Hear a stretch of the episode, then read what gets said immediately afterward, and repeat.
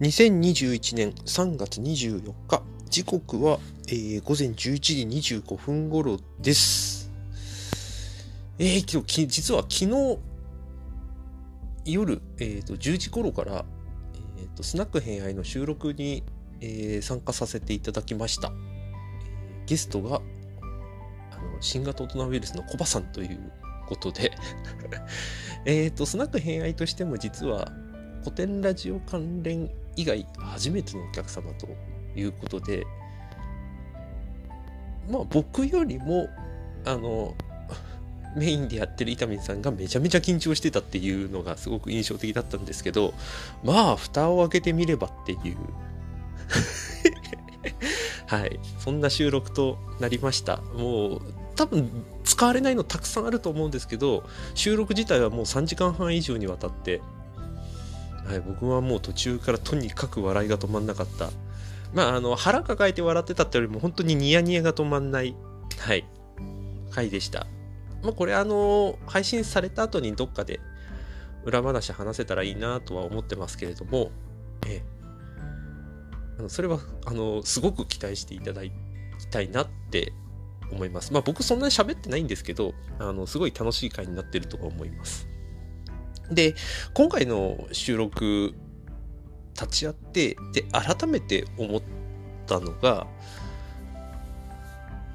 やっぱりモデレーター、えっ、ー、と、いわゆるクラブハウスでやってるモデレーターと、こうやってなんか、番組でゲストをお呼びするっていうことって、まあ、極端なこと言うと、会話とか対話って、やっぱりシチュエーションごとに全然違うなっていうことを改めて実感はしましたね。で、例えば、あの、クラブハウスのモデレーターって、一見すると、なんかな、相手の話を引き出すみたいなところにみんな注目がいきがちですけど、実はあれ、シチュエーションがの前提がそもそも他の部分とは違ってて、不特定多数の人がちらっとあの立ち寄れるようなところ。で、初めましての人がたくさんいる中で、例えばモデレーターが自分がやってるとすれば相手はどういう人で今回はどういうことを話したくてというか伝えたくてこのルームを開いてるのかみたいなことをやっぱり明確にしないとあの喋る人要はメインでそのルームで話す人もなんか価値が上がらないし周りの人とも聞いててもやっぱり面白くないなとかつまんないなっていう風になるとうんとまあ聞き戦はしてくれるかもしれないけれどもある種のプラスにはならないっていう大前提があるからある程度そのモデレーターとして、えーと、主体的に立ち回らなきゃいけないっていうポジショニングにはなってくると思うんですね。だけど例えば今回の偏愛みたいに、えーと、ゲストをお呼びする時って実はそのパーソナリティ側がそんなにあの自分を前面に出す必要って実は本当はないんですよ。まあ、伊丹さんは結果で出してますけど まあ、それはその、あの方の色の問題なので、まあ、それは例外的な部分はあるんですが、まあ、だとしても、割とその、あの来てくれた人とその僕たちだけの空間を後ではためから見てもらうみたいなシチュエーションに結果なるのでまあ僕らが極端な言うと喋んなくてもあのゲストで来てくれた人がすごく喋ってくれたのが面白ければ多分いいしそこに何て言うかなうんパーソナリティ側がものすごい意識を多分自分たちが何かをやってやろうみたいな意識を持ちすぎるとぶつかり合いになっちゃってかえって失敗するなっていうこともありそうだなっていうふうにも思いましたね。でこれも多分かい日頃の会話とかとも多分同じであの相手と人と話する時に自分のことばっかり喋るっていうのも決して良くはないけれどもかといって喋らなさすぎるのも良くないみたいな。でなんで自分のことを喋らなすぎるのが良くないかっていうとあなたがその話を聞いてどう思いましたかっていうことが相手から求められるケースもやっぱりあるしでそれを感じ取ってるから相手も喋ってるっていうことも、まあ、当然あると思うんですよねだから聞き方とかっていうふうに言われるんだと思うんですけどそこでもそのやり取りみたいなところに関してパートが分かれることがあると思うんでそこを読み切るっていうことも、まあ、おそらく必要なんだろうなと。で、これ、それこそ、えー、っと、もう一昨日になるのか。いや、一昨日じゃないな。月曜日か。えー、あ、一昨日か。にあった、えー、っと、古典ラジオコミュニティの中で僕が主催している古典読書会で、僕が紹介した本の中にもあったんですけど、えっ、と、学び方の方法として、集中モードと拡散モードっていうのがあると。で、集中モードっていうのは、えー、何かを集中して、えっ、ー、と、例えば問題を解いたりとか、思いついたことを書き出したりとかっていう風に、目的を明確にした、いわゆるタスクに近いようなことをやるというのが集中モードで、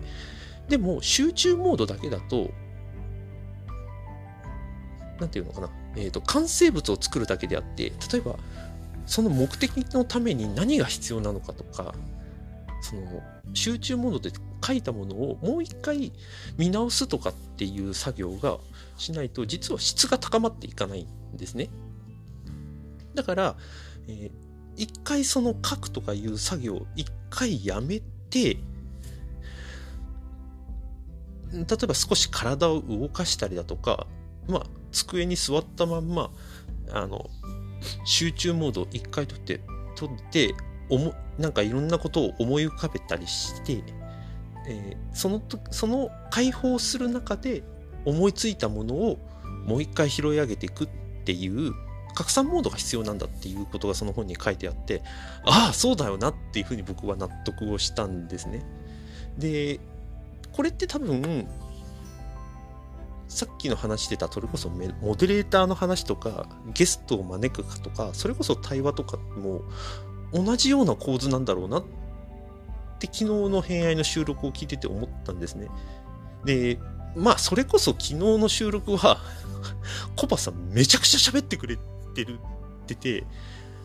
もうこのまま止めないと何時間でもいけそうだなって本当に思うぐらいむちゃくちゃ喋ってはくれてるんですよ。でも、それだとしても、どっかで切れ目がやっぱりあるんですよね。で、使われるかどうかわかんないですけど、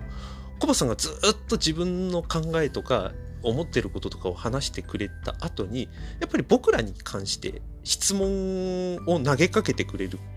場面とかもあったんですよ。で、その時にはちゃんと受け答えをしなきゃいけないし、そこはある種僕らのパートだったりっていうこともあるんですね。なので、コバさんの話を集中して聞くっていうことと、聞きながら、ああ、こういうこと考えてんだ。あじゃあこういうことも思いつくなっていう拡散と集中みたいなものを、なんか僕は多分無意識のうちにすごく使い分けては、あの時はいたんですが、そういう意味でいくと、自分のことみたいにずっと話したいとか、聞いてほしいとかっていう、ずっと集中だけではなくて、一回、ああ、ちょっと今の話を聞いて、ちょっと整理させてほしいんですとか、自分の言葉で少し言い換えたいんですとかっていう風に、一度自分の方に少し、えっと、相手の同意の上で流れを持ってくみたいなことをやった方が、お互いにとってプラスになるんじゃないかなっていうことも実は考えているところなんですよ。で、それこそ、えー、もう一つ、もう一つというか、その拡散モードの中で、えーと、相手の話との中で重要なのって何を相手に差し出せるかっていうことだと思うんですね。例えば自分はこういうことができますとか、こういうこと話したいとか、あ、こういうこと聞きたいですっていうのもある意味差し出しだと思ってはいるんですけれども、差し出し切らないと相手が集中モードに入ってくれない可能性が高いんですよね。なんでかって相手が聞いてくれたことに関して自分を話すとかいうふうに割と明確にポジションを最初した方が、お互いの役割が明確になるから、話しやすいし聞きやすいっていうのがあるはずなんですよ。だけど、いろんな思惑をやっぱり持ちすぎてしまって、うんと聞いてるんだけど実は聞いてほしいとか、まあその逆もあるでしょうね。あの、本当は話したいんだけど、えっと、話してることに関しての明確な返答が欲しいとか、あの、かかっこ裏にある思惑みたいなものが見えてしまえば見えてしまうほどなんとなく薄っぺらい会話に見て見えてしまう可能性ってすごく高いと思うんですよだから差し出すんだったらさ、もう差し出し切っちゃった方が多分いいんだろうなと。そういう意味でいくと、今、あの、ね、古典ラジオの樋口さんが、いろんな方との対談を今されてて、で、僕実はまだ手挙げられてないんですけど、手挙げてない理由って、僕差し出せるもの何かなって逆に思ってはいるからなんですよね。だから、差し出せてる人すごいなって思うんですよ。それこそ自分の番組に呼びたいっていう時点でもう十分差し出せてるわけですよね。